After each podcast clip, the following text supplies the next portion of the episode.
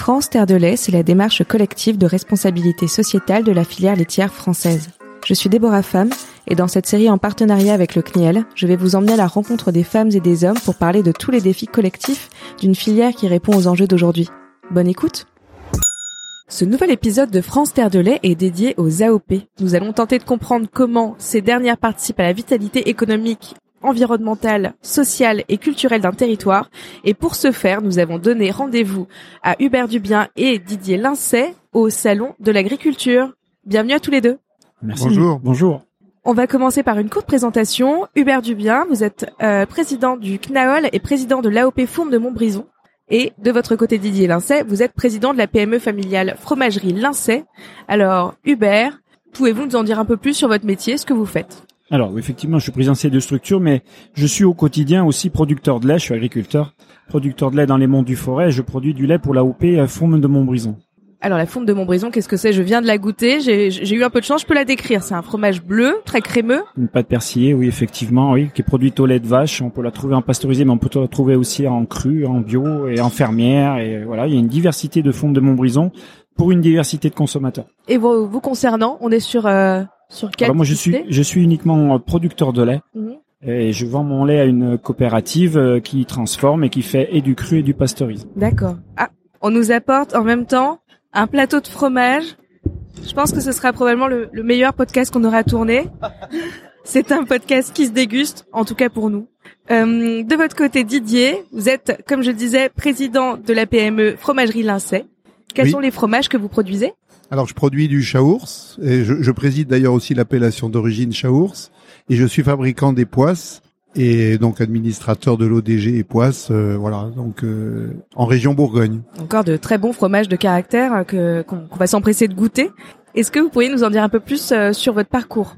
Bah, mon parcours, moi je, suis né dans une fromagerie puisque je représente la, la cinquième génération de fromagers la fromagerie, elle a été, créée par euh, mes, aïeux il y a plus de 140 ans. Ah ouais. Donc, euh, et, et, nous avons le grand plaisir d'accueillir deux de nos enfants, donc la sixième génération qui travaille avec nous. Donc, en fait, nous, nous achetons, notre métier, c'est d'acheter euh, du lait aux producteurs de notre région, avec lesquels nous sommes engagés sur des contrats de plus de 5 ans, avec un historique aussi ancien de, de plusieurs générations avec certains producteurs. Enfin, nous travaillons dans la durée et nous aimons les relations longues donc, euh, et notre métier donc de collecter euh, du lait, de le transformer, de fabriquer le fromage, de l'affiner et ensuite de le commercialiser euh, en France et, et, dans le monde entier, puisque nous exportons à peu près un tiers de notre production.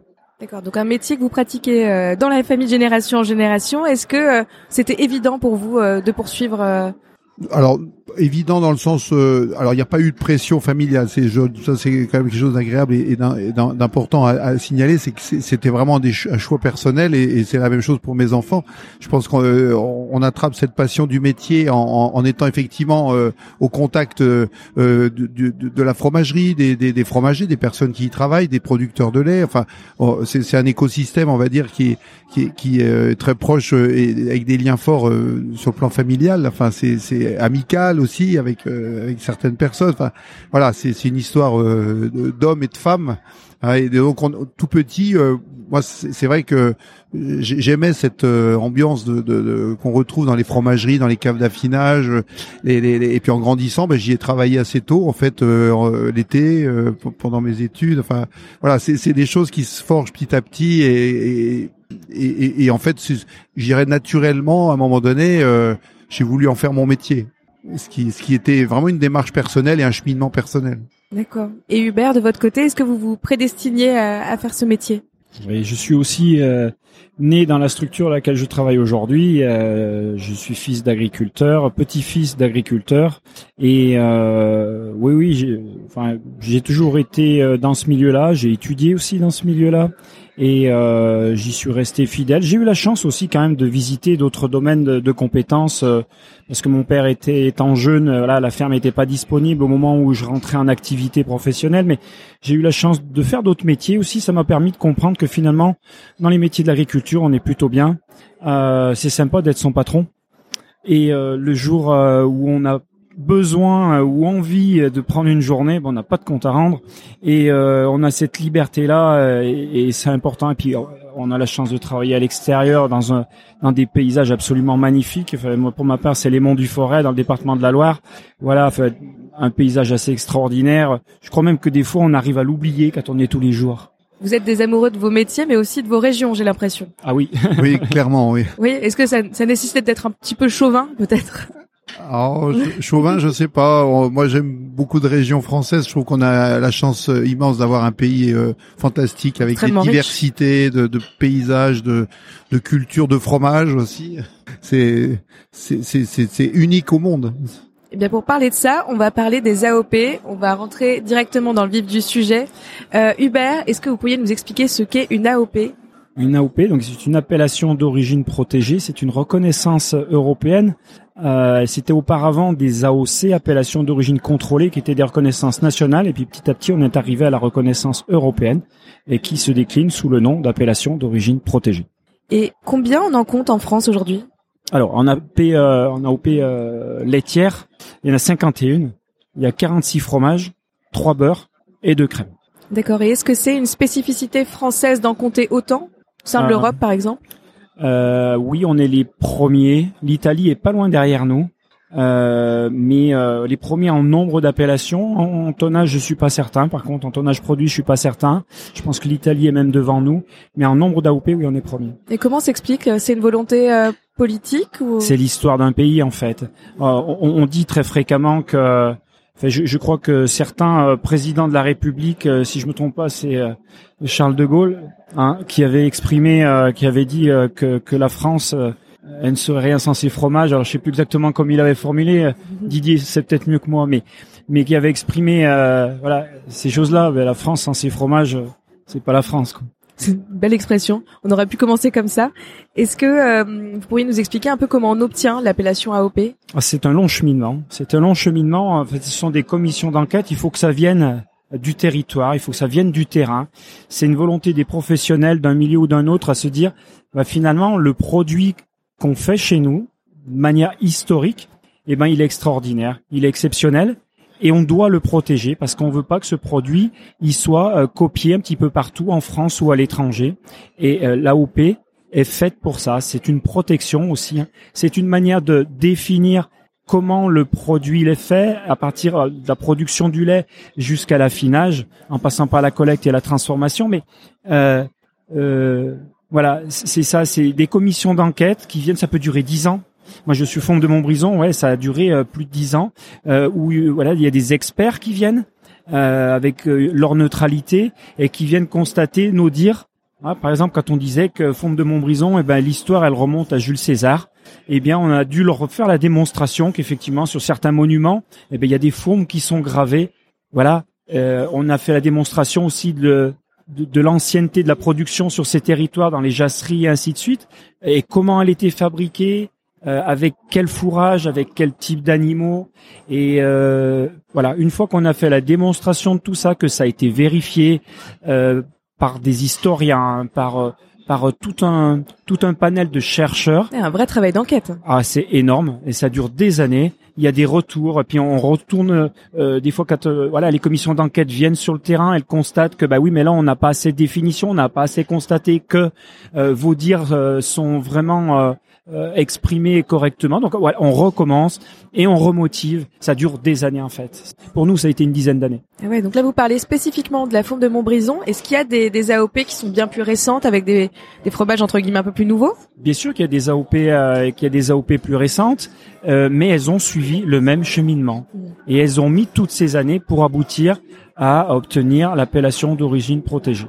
Et c'est quoi le, les exigences du cahier des charges euh, pour euh, pour un producteur par exemple? Ça tient à l'histoire. Ouais.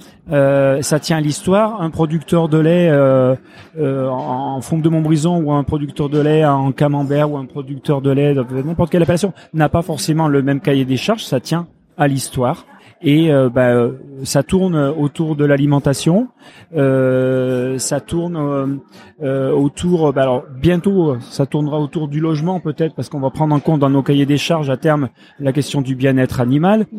mais oui là c'est l'alimentation à l'hiver, ben, comment on les nourrit, à l'été, peut-être que ça peut être, bah, c'est souvent le pâturage aussi.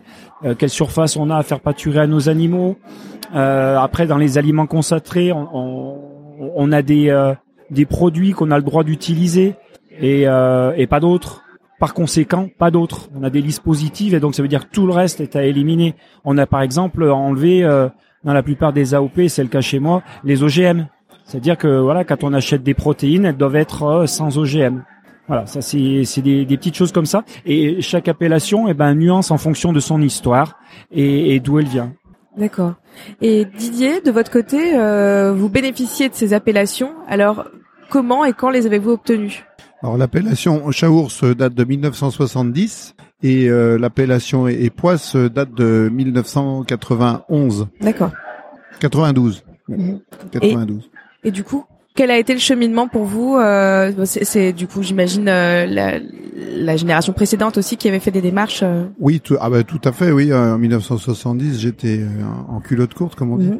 Mais effectivement, nos, parents, grands-parents ont, ont, ont, œuvré, que ce soit les producteurs de lait d'ailleurs, et, et c'est ça aussi d'ailleurs qui, qui, fait la richesse des appellations, c'est que c'est toute une filière qui se mobilise. Ce sont des producteurs de lait, des fromagers, des affineurs, et donc le fait de travailler ensemble, de, de se regrouper autour d'un produit, c'est très enrichissant sur le plan humain et puis ça enrichit notre région euh, par le maintien d'une production euh, euh, locale parce que comme l'a très bien dit Hubert, si on n'avait pas nos AOP aujourd'hui, je pense que beaucoup de, régions auraient vu leur fromagerie disparaître. Nous, c'est le cas chez nous. Les, les, les, principales fromageries qui, qui subsistent encore dans notre région sont, sont des fabricants d'AOP.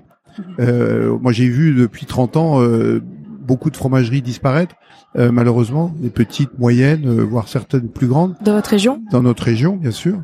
Et, et, le nombre de fromageries a diminué, mais malgré tout, la, la production de lait dans l'appellation, que ce soit dans l'appellation Époisse ou l'appellation Chaours, la production de lait s'est maintenue alors que le nombre d'éleveurs avait diminué tout autour de nous, la production laitière également. En fait, ce qui a maintenu la production laitière dans notre région, c'est clairement euh, les AOP, que ce soit les poissons de Chaours, et, et, de même que la, le tissu d'entreprises de, qui fabriquent ces fromages euh, est, resté euh, présent avec parfois certes moins d'intervenants, mais malgré tout euh, des volumes qui ont, si on regarde depuis 20 ans ou 30 ans, qui ont tous progressé. On a, on a fait évoluer positivement en, nos, fromages en, en, quantité, en diffusion, et, et tout ça, c'est parce qu'on se repose sur un socle euh, solide euh, qui, qui, est l'appellation d'origine. D'accord. Est-ce que vous pouvez nous parler aussi de la démarche collective des engagements de la filière et comment cette démarche elle s'inscrit dans, dans les enjeux sociétaux d'aujourd'hui? On parlait tout à l'heure de d'évolution du cahier des charges justement. Alors, euh, ça, c'est les travaux qu'on est en train de mener depuis, euh, bah, j'ai envie de dire début de confinement. Le confinement finalement nous a nous a amené euh, de l'énergie. Euh, les AOP se sont euh, se sont dit que quelque part les attentes sociétales, les attentes de nos consommateurs se font de plus en plus prégnantes, de plus en plus précises aussi et cohérentes. Et du coup, euh, on s'est mis autour de la table, les 51 AOP laitières françaises, et on a créé au fil des mois, euh, j'ai envie de les appeler les mois Covid, on a on a créé euh, ce qu'on a appelé nous, dans notre jargon, le plan OP laitière durable, parce qu'en fait, on a identifié, on a avec l'expérience de chacune des AOP qui, qui est voilà qui, est venu amener ses commentaires, on y a on a diagnostiqué qu'il y avait trois piliers qui étaient importants pour pour nos consommateurs. Euh, c'est le pilier euh, environnement, il y a un pilier social et un pilier euh, économique. Et on s'est rendu compte que toutes les questions qui étaient posées euh, par nos clients quand on est sur des salons, quand on est dans les crèmeries, puisqu'on est allé aussi euh, prendre en compte les les commentaires des consommateurs dans les crèmeries fromageries, on en fait on a fait en fait un espèce de de, de de protocole, j'ai envie de dire. Euh, c'est cette démarche où on identifie toutes ces problématiques qui tournent autour de ces trois piliers. Et euh, on en vient à se dire qu'il faut apporter ces réponses. On va en fait, la durabilité chez les AOP, c'est quelque chose d'assez naturel. On est durable dans nos fonctionnements. On a compris qu'on était durable dans nos fonctionnements, mais ce qu'on a compris aussi, c'est qu'en fait, on ne savait pas le dire à nos consommateurs parce que c'est pas inscrit dans nos cahiers des charges. Euh, nos cahiers des charges sont transparents, euh, ils sont sur le net, on peut les trouver. On a, on a le nom d'une d'une appellation euh, sur internet et va notre cahier des charges en AOP, il est accessible. Sauf que ce qui est écrit dedans, en fait, ne décrit pas tout ce qu'on fait. Et donc, on va l'améliorer. On est en train d'identifier, euh, toutes les AOP sont au travail, on est en train d'identifier tout ce qui se passe dans les appellations autour de ce plan. Et à terme, euh, on espère pouvoir le traduire dans nos cahiers des charges.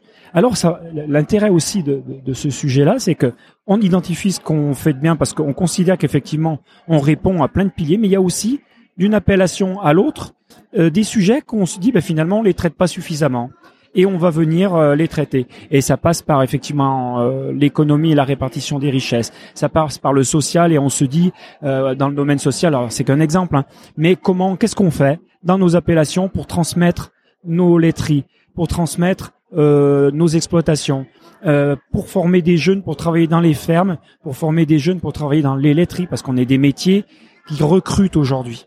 Et euh, euh, après, il y, a les questions aussi du bien-être animal qu'on ne sait pas traduire dans nos euh, dans nos cahiers des charges. Voilà. Eh ben, c'est toute cette démarche là qui est en cours et euh, qu'on va arriver à inscrire à terme. Le projet, il a débuté il y a deux ans. On a passé deux ans de construction. Aujourd'hui, il est établi. Et euh, la prochaine assemblée générale va, va, va certainement euh, l'exprimer fortement. Euh, et on se donne jusqu'à 2025, voire pour certains peut-être jusqu'à 2030, pour l'exprimer à l'intérieur des cas des charges. D'accord. Et selon vous, quels seront les, les plus grands défis que, que vous aurez à mener à, l'horizon 2025-2030 justement? Bah, Le premier défi, c'est ça, c'est répondre à nos consommateurs qui nous posent des questions. quoi. Et après, quels sont les éléments? Euh, les grandes questions, de toute façon, elles tournent autour de euh, l'environnement, certes, euh, la répartition des richesses, le bien-être animal. On nous parle aussi beaucoup de bilan carbone. Et, et ça, bilan carbone. Mais aujourd'hui, je me dis que c'est pas forcément qu'à l'échelle d'une exploitation laitière, mais peut-être à l'échelle et très certainement à l'échelle d'un produit. Mmh. Et où on va pouvoir expliquer aux consommateurs, puisque l'agriculture est quand même euh, à ce qu'on entend régulièrement très émettrice de gaz à effet de serre. On va faire la démonstration que, notamment via nos fonctionnements dans les AOP, où on utilise énormément de prairies, euh, quand on aura pris en fait la globalité de nos émissions et la globalité de notre capacité à absorber du carbone, euh, on va certainement se rendre compte qu'on n'était pas si mauvais que ça. D'accord. Et Didier Lincet de votre côté, avec le, le savoir-faire et l'ancienneté de votre fromagerie, vous êtes engagé dans une démarche responsable. Vous pouvez nous en dire plus sur le développement de cette démarche?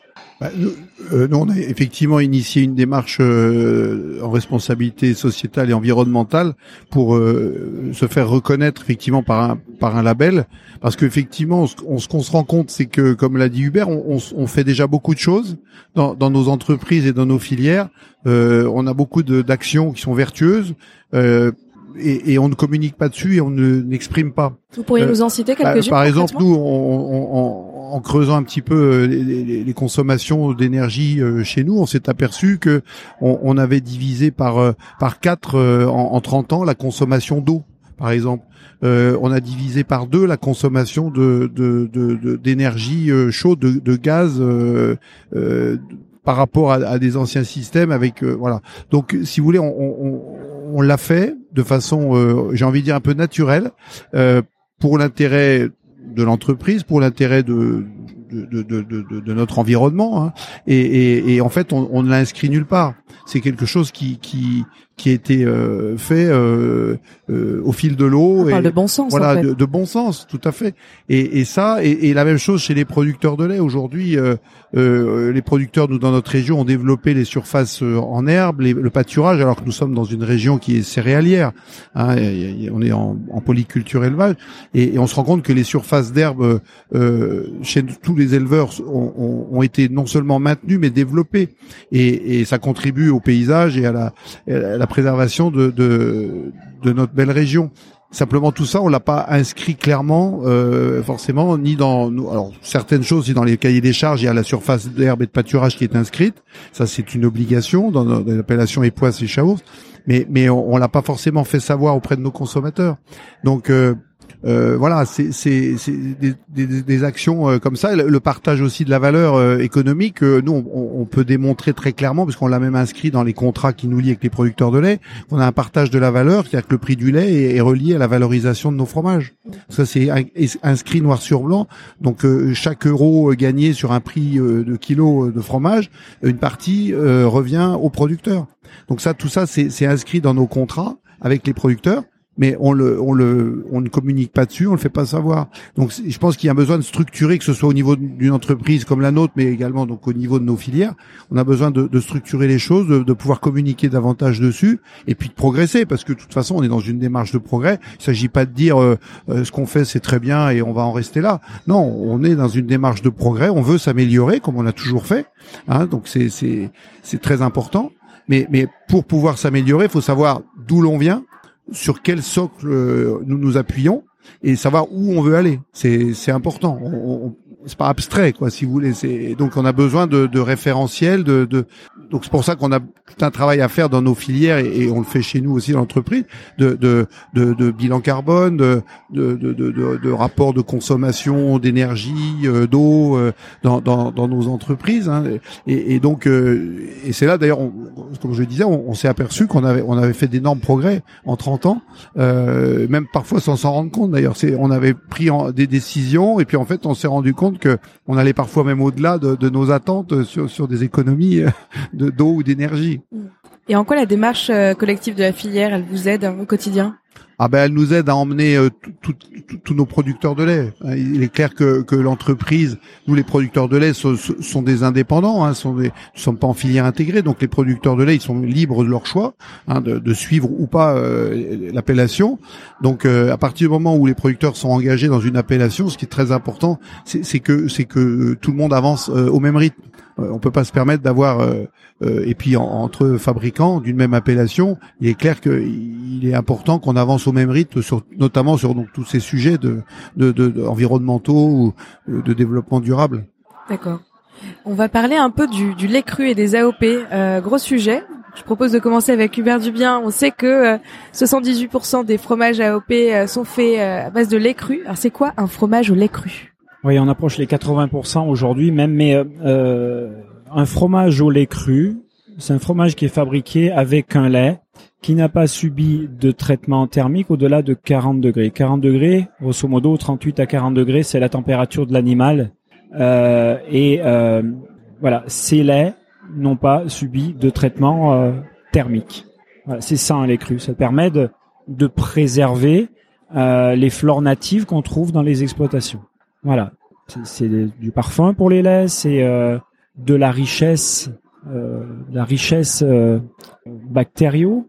Hein, je pense qu'on peut le dire comme ça. Oui, une biodiversité, oui. ouais, ouais, Et euh, du coup, euh, oui, des, des produits, euh, des produits assez sympas à consommer avec des parfums, des parfums ouais, qui sont parfois, parfois riches. D'accord. Est-ce qu'il y a aussi un, un intérêt nutritionnel et gustatif, du coup, par rapport à un lait pasteurisé? Un gustatif, oui, oui c'est sûr. nutritionnel, oui, aussi. Euh, la science, euh, la science nous le prouve. Euh, je ferai, je ferai brièvement état de l'étude Pasture qui qui démontre après un suivi d'enfants de de 1 an à 20 ans. De plus de 20 ans, oui. Ouais, qui ont voilà une, expérience menée sur une cohorte d'un millier d'enfants euh, qui ont aujourd'hui 20 ans, de la naissance à aujourd'hui, euh, où les microbiotes ont été euh, ont été analysés et ces cohortes d'enfants, en fait, il y en avait deux.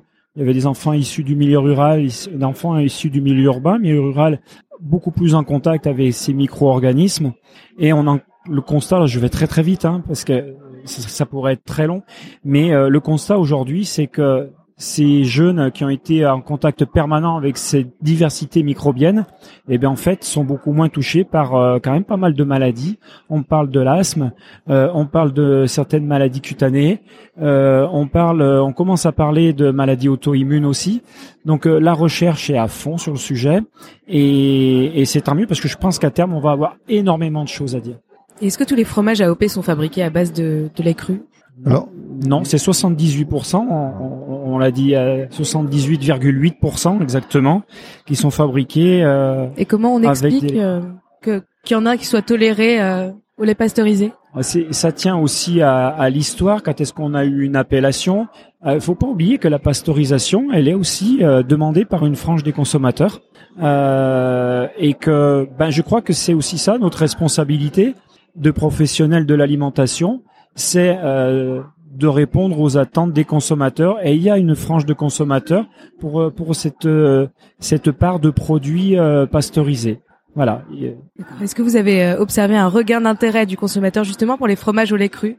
Oui, je pense que le fait d'en parler, je crois que le fait, parce qu'il y a quand même aussi euh, une frange de la population qui, le dénonce. On sait qu'autour des fromages au lait cru, euh, voilà, une part de l'administration aussi qu'une il faut avoir de la vigilance sanitaire aussi autour des laits crus. Hein. Et, euh, chez nous, dans les AOP, ben justement, il y a cette vigilance. Il y a énormément d'analyses qui sont faites euh, pour euh, nos produits avant qu'ils sortent de chez nous, avant qu'ils soient mis entre les mains des consommateurs. Et on a beaucoup parlé des laits crus.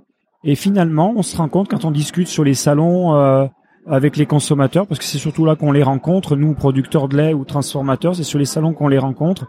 Et euh, oui, oui, oui, ils sont très très intéressés par euh, par ces produits-là et ils souhaitent qu'on fasse le nécessaire pour que demain ils soient encore à disposition euh, ben ouais, de leurs enfants et des générations futures.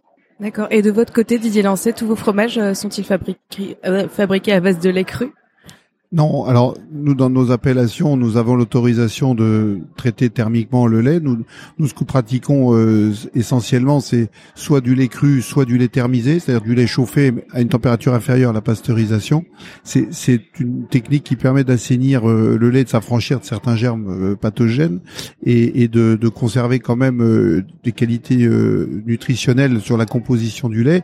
Et, et nous, le travail du fromager, c'est aussi de, d'enrichir euh, le lait, euh, que ce soit d'ailleurs cru ou, thermisé ou pasteurisé, mais de l'enrichir avec des ferments qui sont présents soit naturellement dans nos caves et dans nos fromageries, soit des ferments que nous cultivons, et, de, de pouvoir reconstituer un milieu qui permet d'avoir euh, un fromage qui, qui va néanmoins avoir du caractère et, et, et on arrive aujourd'hui effectivement sur des pâtes molles. Alors la problématique des pâtes molles, c'est que ce que nous fabriquons sont des fromages à pâtes molles qui ont donc une, une, une durée de conservation qui, qui est plus courte hein, que, que la, la, la, plupart des fromages à pâte pressée, pâte pressée cuite ou non cuite, parce que nous sommes des fromages plus humides et, et donc qui, qui ont une sensibilité beaucoup plus forte sur euh, la question bactériologique.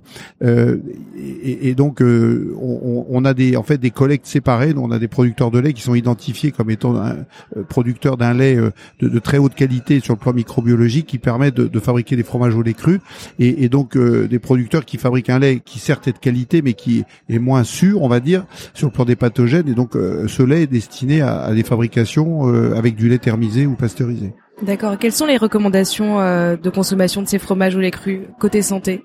Bah, les recommandations, c'est celle de l'administration, qui nous euh, impose aujourd'hui de, déconseiller la consommation de fromage au lait cru aux enfants de moins de 6 ans, par exemple, ou, ou aux femmes enceintes. Bon, ça c'est quelque chose qui qui, qui, est, qui, est, quelque part quand même un petit peu discutable parce que, euh, comme l'a très bien dit Hubert, sur, sur l'étude Pasture démontre que, que le fromage au lait cru euh, apporte euh, des, des, une, une, protection naturelle, on va dire, euh, par la, au travers de la microbiote qui, qui est développée par, par les, les, les enfants. Et, et donc je, je pense moi que, que, très sincèrement que les, les fromages au lait cru sont, sont un, un, bienfait pour pour la, la santé en général et la santé publique parce que faut, faut pas oublier que dans un fromage aussi, euh, on, on, a, on apporte une ensemble de flore euh, qui, qui, effectivement, il peut y avoir une flore pathogène qui peut présenter des risques. Aujourd'hui, la législation est très stricte. Hein, c'est tout notre problème, c'est que c'est que il suffit pour certains germes d'avoir une, un germe par gramme de fromage euh, pour que le lot soit considéré comme non commercialisable et donc à détruire.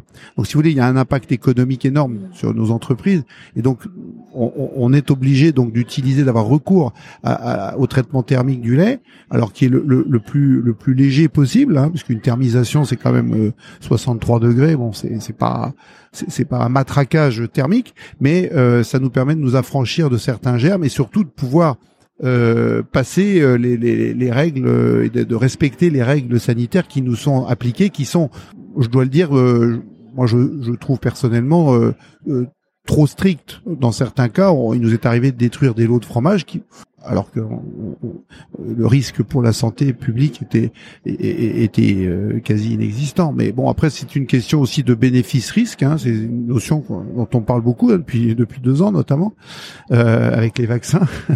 le bénéfice-risque, euh, bah, je crois que c'est la même chose pour nous. Hein, c'est le bénéfice-risque. Hein, euh, Est-ce qu'il y a plus de risques que de bénéfices à consommer euh, du fromage au lait cru ou à ne pas en consommer? C'est toute la question. Et, toute la question est de savoir à quel niveau on met la, limite hein, du bénéfice-risque. Donc c'est un vaste débat qui, qui nous occupe, euh, euh, j'ai envie de dire presque au quotidien dans nos filières dans nos entreprises et avec l'administration. Il est bien évident que nous sommes tous des gens très responsables et, et que personne n'a l'envie de, d'empoisonner un consommateur. C'est évident. Euh, donc euh, après, il faut il faut euh, savoir raison garder, comme on dit, et, et, et savoir apprécier justement euh, la notion de bénéfice-risque, ce qui, ce qui, est, ce qui est un exercice difficile, on en convient. Hubert, est-ce que euh, vous pouvez nous expliquer comment le territoire peut avoir une incidence sur le goût Je pense euh, au lait d'altitude euh, ou alors peut-être quand les pâturages se situent en bord de mer, ce genre de choses? En fait, ça vient de nos sols. Quand on parle quand on parle de terroir, euh, c'est pas pour rien. C'est que le fourrage qu'on va produire sur une zone ou sur un autre, qu'on soit en montagne, qu'on soit sur un versant est, qu'on soit sur un versant ouest ou nord, en fait, on a Ouais, des fourrages qui vont pousser avec des, des, des parfums différents. C'est des fleurs fourragères différentes. Et forcément, on obtient un lait qui est différent. Euh, il est blanc. Il sera toujours blanc. Et euh, mais par contre, euh, on sait qu'on n'obtient pas le même produit derrière. Euh, c'est, c'est, je sais pas si c'est explicable. On, on, on, le vérifie sur le terrain au quotidien en fait. Quoi. Ça s'explique pas au niveau de la géographie, par exemple. Si, si, si, si, c'est ce que je vous dis, hein, que qu'on soit euh, qu'on soit en Normandie ou qu'on soit euh, dans l'Osso Irati, euh, on produira pas le même fourrage. C'est pas, c'est pas possible. Donc ça tient bien à la géographie. Donc lait d'altitude serait plus riche, par exemple C'est pas seulement l'altitude, c'est euh, c'est la, oui, si l'altitude, certes, mais mais pas mais pas que le sol. Le sol et le climat. Tout simplement, le climat. Ont une action. Ah, euh, nous, dans la région époise, par exemple, on a fait une étude il y a quelques années sur la, la diversité euh, de variétés euh, des prairies, hein, d'espèces végétales. Et en fait, on, on, a eu l'heureuse surprise de, de s'apercevoir que dans nos prairies naturelles, dans, dans en, en, Côte d'Or, dans la région des Poisses, il y avait des dizaines et des dizaines plusieurs dizaines d'espèces végétales. Quand vous voyez une prairie, vous avez l'impression que c'est de l'herbe, c'est vert. Euh, bon, voilà, il quelques fleurs par-ci par-là. Non, en fait, c'est c'est des. Je, je, crois que c'était dans certaines prairies 40 à 50 espèces au mètre carré végétales différentes. Et donc ces espèces, elles ont un cycle végétatif qui, qui est différent, qui peut être différent. C'est-à-dire que certaines vont euh, fleurir à telle période de l'année, d'autres à telle période vont euh, vont pousser plus ou moins vite. Et, et, et les, les, vaches, donc en fonction de, de, la saison, vont consommer cette herbe avec donc des, des, des espèces euh, végétales différentes, variées. Et quand on dit différentes, c'est c'est de par leur composition. C'est pas uniquement la forme des, des végétaux. C'est quand on analyse, elles ont plus ou moins de protéines, plus ou moins de, de matière grasse. Et, dans l'herbe, il y a de la matière grasse, il y a des protéines, etc. Donc il y a toute ces, cette richesse et ces minéraux qui viennent du sol, qui sont euh, euh, captés par les racines des plantes et qui ensuite euh, se retrouvent dans la, la panse des vaches et vont passer dans le lait, ils vont ils vont agir sur la composition du lait. Et tout ça, on le retrouve nous en fromagerie. Nous, on le sait très bien en fromagerie au printemps, quand ce qu'on appelle la mise à l'herbe, les vaches sortent et vont à la fin de l'hiver hein, dans, dans les prairies avec de l'herbe fraîche. C'est là où l'herbe est, la, est la plus riche et la plus grasse. La, la, la, bon, c'est c'est c'est on a on a nous on a une, une modification, mais parfois d'un jour à l'autre de, de, de nos paramètres de fabrication et de la qualité des fromages uniquement par ce phénomène de mise à l'herbe. C'est quelque chose qu'on observe euh, tous les ans. C'est hyper intéressant. Comment le consommateur peut se, peut se retrouver un peu là-dedans? Je pense par exemple aux, aux affinages sur euh, des appellations comme le comté, où euh, on peut se dire, ah ben, tiens, en faisant le calcul à l'envers, on va se dire, ah tiens, ben là c'est un lait de printemps. Tout à fait. Oui. oui on le voit la couleur de la pâte, par exemple. Hein, euh, nous, euh, beaucoup de fromages, c'est vrai pour le comté, mais aussi pour pour d'autres fromages. on a des, des, couleurs de pâte déjà, donc visuellement, vous voyez déjà mm. euh, si ce fromage a été fabriqué avec un lait d'été, de printemps ou d'hiver. Hein, les, les pâtes, les laits d'hiver donnent des pâtes plus blanches, les laits d'été sont des pâtes plus jaunes. Bon, donc ça c'est déjà visuel. Puis après, il, peut y avoir des différences de texture, de goût. Alors c'est pas, il s'agit pas de dire que certains sont meilleurs que d'autres. C'est différent c'est une différence. Euh, vous pouvez avoir des, des, fromages fabriqués avec des laits d'hiver qui sont d'excellente qualité sur le plan aromatique. Euh, les vaches l'hiver, elles vont manger du foin, elles vont manger donc c'est de l'herbe qui vient des prairies environnantes, mais qui a été séchée. Mmh. Voilà, donc c'est c'est c'est pas pour autant euh, de moins bonne qualité, c'est simplement différent et, et, et, ça donne des fromages différents. Mais c'est ça qui est passionnant aussi dans notre métier, c'est d'arriver à, à, produire des fromages tout au long de l'année qui, même avec la même technique de fabrication et le même lait, et, vont avoir des goûts différents, des textures différentes. C'est c'est formidable. Alors par contre, faut l'expliquer au consommateur, ce qui ce qui est pas toujours évident. C'est qu'on a habitué le consommateur euh, dans beaucoup de produits, hein, euh, pas uniquement sur le fromage, mais à avoir des des produits qui ont le même goût euh, toute l'année, mmh. la même texture toute l'année. Bon, ça c'est ah c'est une, une, évolution de notre société, euh, voilà, euh, avec les progrès techniques. Le consommateur demande de la constance, c'est ça? et, bah, Il demande de la constance et, parfois il est un peu surpris, surpris par, par, des différences saisonnières de, de, de, de gustatives sur nos produits. Alors après, c'est à nous de l'expliquer. Hein, tout ça, euh, et grâce par exemple à l'intermédiaire de nos, nos, clients crémiers fromagers, on, on, arrive à, avoir des, des, personnes qui, qui sont très professionnelles, qui connaissent bien nos métiers et qui arrivent à expliquer euh, à leurs clients euh, pourquoi euh, tel produit a cet aspect, cette couleur, ce goût. voilà, il y y a tout un travail de pédagogie. Compris. Alors Hubert Dubien, vous nous l'avez expliqué, je récapitule, une AOP, c'est une appellation d'origine protégée qui désigne un produit dont toutes les étapes de production sont réalisées selon un savoir-faire reconnu dans une même aire géographique qui donne ses caractéristiques au produit. C'est un signe européen qui protège le nom du produit dans toute l'Union européenne. Mais aujourd'hui, vous faites face à des enjeux et notamment la protection des dénominations AOP et on parle parfois de contrefaçon. Alors, pouvez-vous nous parler des contrefaçons dans le fromage? C'est un sujet, c'est un sujet sensible, pardon. Euh, c'est un sujet sensible. Euh, on parle de contrefaçon, on parle parfois aussi euh, d'usurpation. ce qui est sûr, c'est que si on cherche à nous contrefaire, c'est parce qu'on est bon. Ça, c'est déjà une première chose. C'est bien vu. Si on n'était pas bon, on chercherait pas à nous contrefaire. Mais ça nous pose un problème, effectivement, parce que dans nos AOP, la première mission d'un organisme de défense et de gestion d'une AOP, c'est de la protéger. La deuxième, c'est de faire en sorte qu'elle respecte, que toute la filière respecte le cahier des charges. Mais la protection de l'AOP est un sujet véritablement important. Et euh, oui, ça arrive que qu'il y en a qui essayent de jouer un petit peu, oui. Il y a des fromages qui sont plus touchés que d'autres, par exemple? Bah, Certainement les plus réputés, les plus connus, forcément. Vous pouvez nous en citer peut-être un ou deux? Euh, oui, vous, avez, vous avez vu, vous avez, parler. ouais, on entend parler un petit peu de, de, choses comme ça sur le camembert, mais euh, vous avez vu les temps derniers que les Américains nous parlaient du gruyère, par exemple, et ils voulaient pas reconnaître la dénomination gruyère et le considérer comme un terme générique. On n'est pas d'accord. Faut être clair, on n'est pas d'accord. On va certainement pas y arriver parce qu'ils sont beaucoup plus puissants que nous, mais euh, on va se battre quand même quoi. Enfin euh, non, Gruyère, c'est la Suisse, c'est voilà, enfin, c'est c'est c'est une partie de la France aussi et euh, il, il, est ouais, il est pas question qu'on qu'on se laisse manger comme ça euh, pour nos amis américains. Bien sûr. Exactement. Didier Lincé, vous de votre côté, comment vous réagissez euh, face à, à ces utilisations?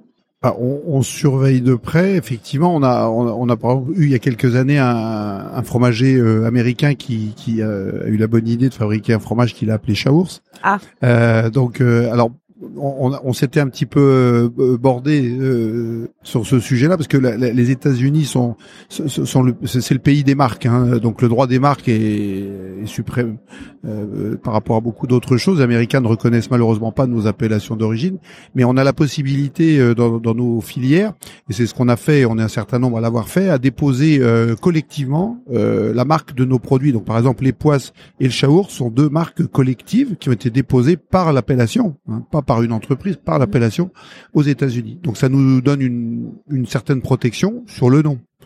Voilà, donc ça c'est quelque chose qui nous a permis de contrecarrer ce, ce, ce fromager qui, qui appelait un fromage chaours.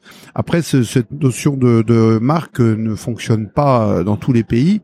Euh, bon, bah, l'exemple aussi également, alors qui nous concernait pas directement, mais qui concerne des appellations et notamment une euh, assez prestigieuse, qui est le Champagne en Russie, hein, où on a vu récemment que mmh. euh, la Russie a, a décidé de, de, non seulement de pas reconnaître l'appellation Champagne, mais de, de promouvoir euh, un vin pétillant fabriqué en, Russie et de l'appeler mmh. Champagne. Voilà, mais on est on est dans le sujet. Hein. C'est tout à fait ça. Donc ça c'est c'est un combat on va dire euh, quotidien euh, que nous menons au niveau de notre interprofession, hein, appuyé par par nos gouvernants parce qu'il y a eu quand même encore récemment euh, l'acte de Genève qui a qui a permis de faire reconnaître au niveau international euh, un certain nombre d'appellations hein, au niveau international en dehors de l'Europe, parce que nos AOP elles sont reconnues au niveau européen, mais en dehors de l'Europe c'est plus compliqué. Et donc euh, l'acte de Genève récemment a, permis de, c'est un accord hein, entre l'Europe et puis un certain nombre de pays de reconnaître euh, une liste euh, de, produits d'appellation d'origine.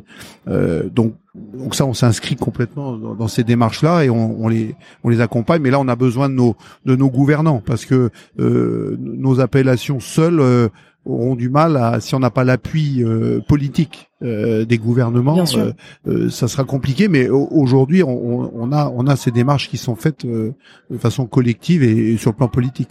Voilà, c'est des travaux qu'on arrive à mener parfois aussi avec le ministère avec le ministère de l'Agriculture quand on, on, travaille sur la protection dans les marchés internationaux comme le CETA, Mercosur et ainsi de suite, euh, où on demande à ce que nos appellations euh, soient protégées dans ces accords-là.